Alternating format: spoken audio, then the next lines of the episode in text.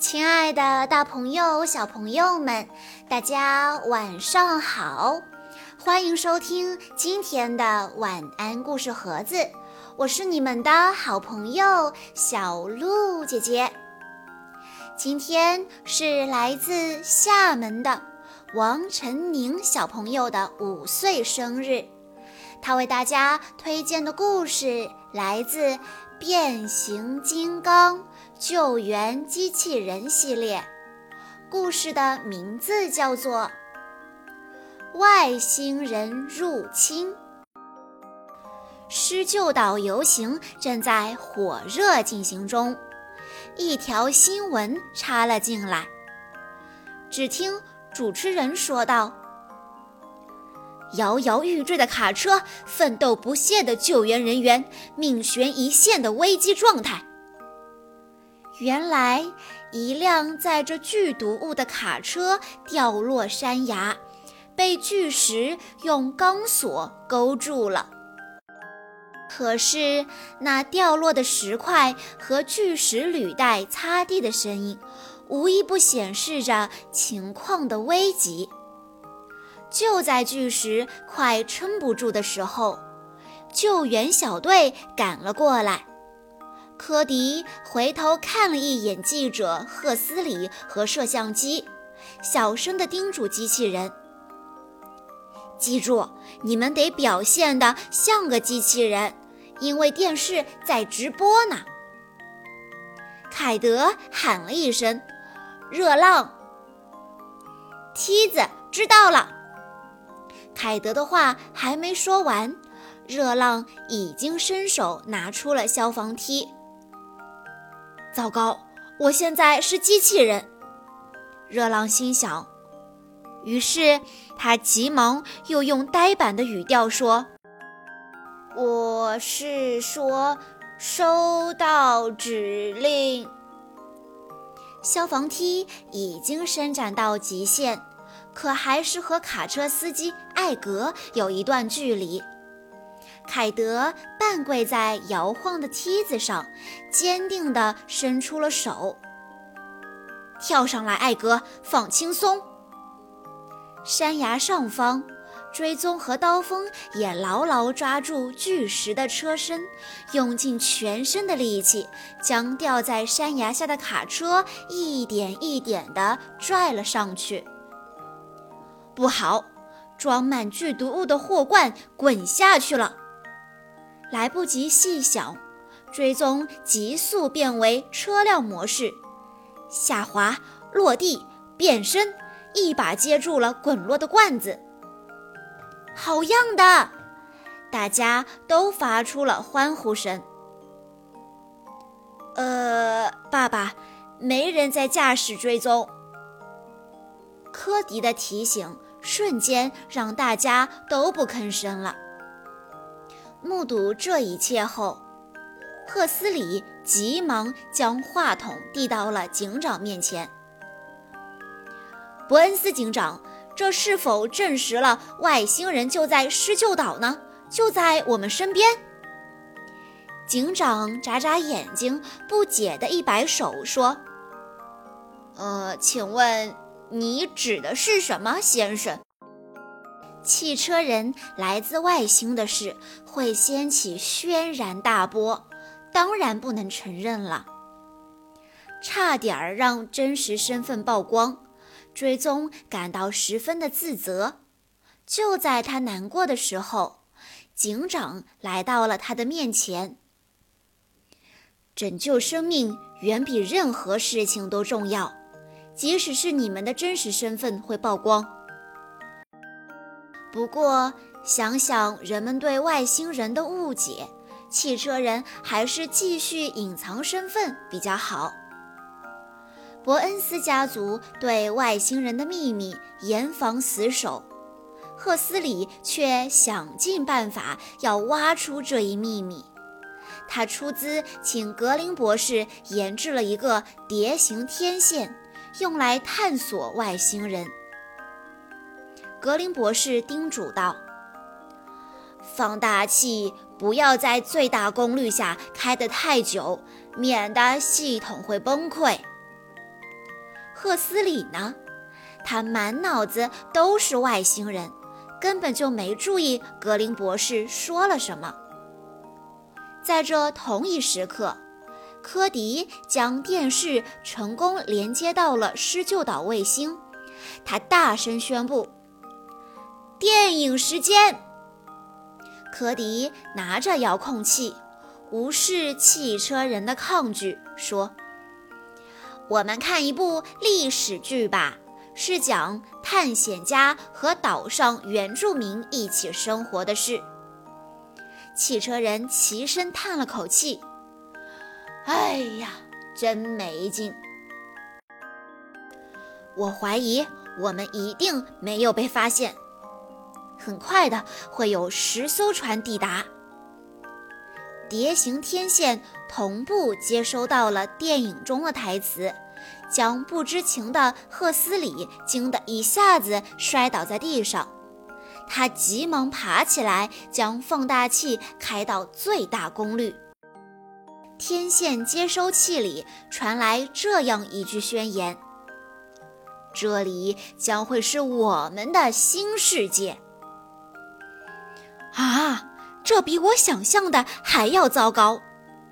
赫斯里连滚带爬地跑到房车外面，他以为这句电影里的台词是机器人说的。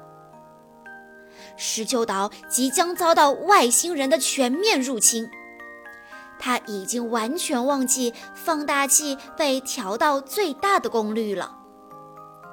哧啦一声。一则紧急通告打破了伯恩斯家族的悠闲假期。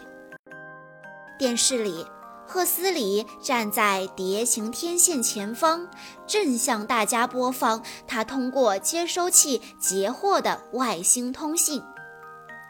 很快的，会有十艘船抵达，这里将会是我们的新世界。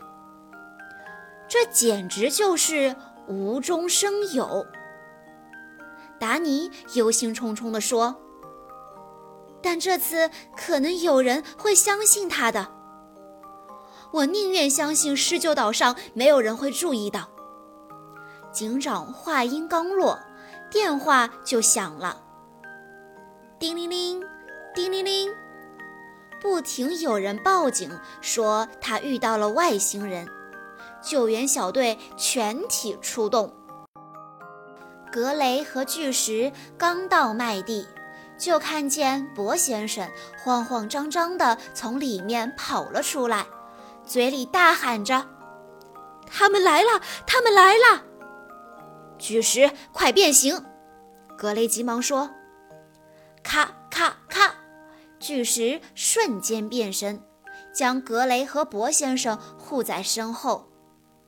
Mo 踢踏，mo 踢踏。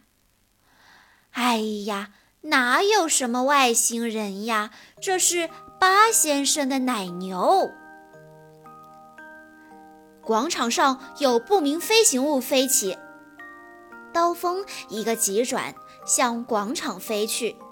那里黑漆漆的，一个不明飞行物从树丛后面。噌的一下升了起来，刀锋和达尼靠近一看，原来是麦罗乘着热气球要去抓外星人。说到激动处，麦罗高高举起了叉子。哎呀，热气球被他举起的叉子刺破了。尼太太的院子中。凯德正小心翼翼地将一只白猫从树上抱下来，他有些无奈地说：“看到没，尼太太，没人会诱拐小爪子，它只是躲在树上约会。”尼太太叉着腰，刚要说话，就听见“呲”的声音，路灯一盏接一盏地灭了。眼看着路灯全黑了，警长忍不住问：“发生什么事了？”追踪却在此时发出警告：“前方发现了一个狂奔的路人，长官。”话音未落，市长就从前方的黑暗中跑了出来。警长猛踩刹车，车在市长跟前停了下来。市长惊慌失措，完全没有认出警长来。他大声嚷嚷着：“他们在追我们！他们来了！”警长急忙打断了他，柔声说：“市长，没有人在追我们。”可市长根本就听不见警长在说什么，一边喊着“他们到处都是”，一边跑远了。镇上人心惶惶，警长急忙联络科迪。整个岛都处于混乱之中，我要凯德、达尼、格雷到电力厂来找我，也许我们可以。警长的话还没说完。通讯就因为电力不稳而中断了，任凭科迪怎么喊，爸爸和哥哥姐姐都没有回应。等等我们，等等！市民们都已经相信了赫斯里的外星人入侵说，惊慌失措地奔向码头，想要乘船逃离。慌乱中，一辆汽车猛地砸到船上，轮船摇晃了两下，向水中沉去。外星人来了！救命啊！船上的人更加慌乱了。唰，一束光从上方照射下来，原来是刀锋飞到了轮船上空，打开了照明灯。达尼的身影让大家冷静了下来。大家放轻松，施救岛并没有被外星人入侵。抓紧了，我会把你们送到安全的地方去。达尼在忙着救轮船上的人，警长和追踪则向电力厂疾驰而去。电力厂门口只见巨石，不见格雷。一问才知道，格雷竟在电力厂里面。警长担心格雷出事，急忙向电力厂跑去。刚刚赶到的凯德和达尼也紧随其后。格雷，格雷！电力厂里面一片漆黑，只有应急照明灯发出微弱的光。警长一边摸索着向前走，一边焦虑地喊着，他的声音在空旷的厂房里回荡，听得人心里发毛。突然，前方拐角处跑出来一个巨大的黑色怪物，扑通，扑通，科迪跑了出来。原来，黑色怪物是科迪的影子，大家松了一口气。不禁好奇，科迪怎么也在这里？抱歉，我没有想要吓唬你们。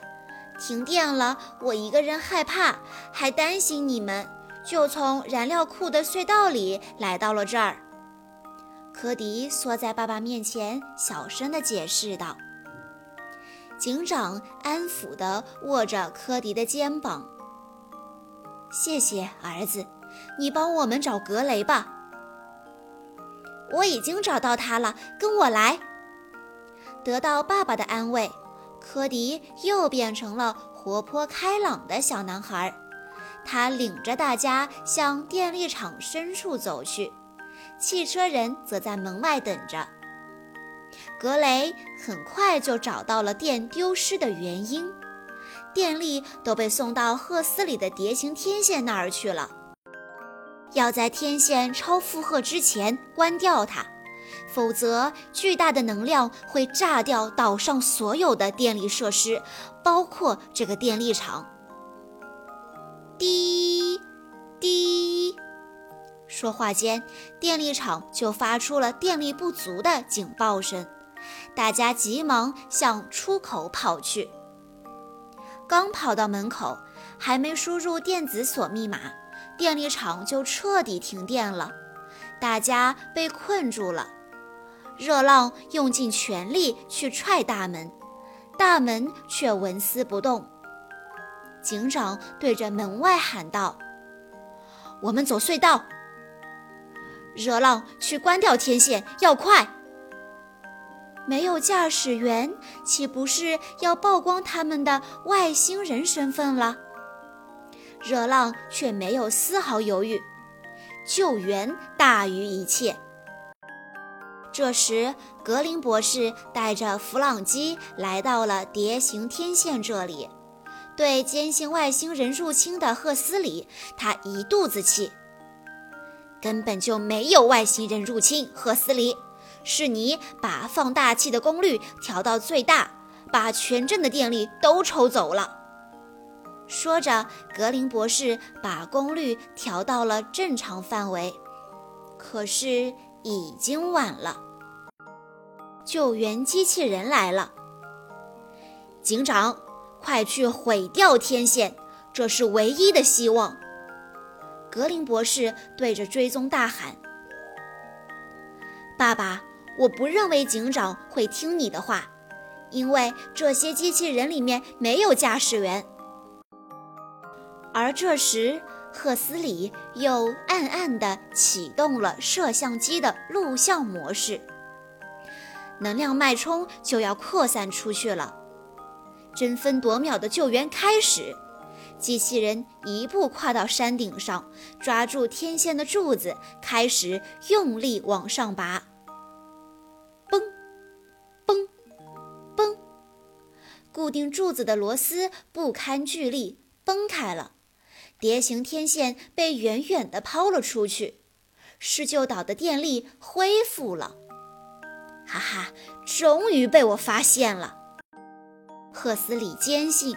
无人驾驶的热浪追踪等是外星人，他甚至拿出了外星通信来证明，这都是假的。科迪打破赫斯里的幻想，那只是电影中的台词而已。说完，大家向赫斯里挥挥手，回家去了。小朋友们。今天的外星人入侵的故事到这里就结束了。在关注公众账号“晚安故事盒子”之后，回复“变形金刚”就可以收到小鹿姐姐讲过的这一系列的其他故事了。在故事的最后，王晨宁小朋友的爸爸妈妈想对他说：“亲爱的陈宁宝贝。”爸爸妈妈永远爱你，你是弟弟的好榜样，是妈妈的好帮手，是爸爸的好朋友，是爷爷奶奶的开心果。我们都很爱你，希望你可以开心快乐的长大。小鹿姐姐在这里也要祝王晨宁小朋友生日快乐。好啦。我们下一期再见喽。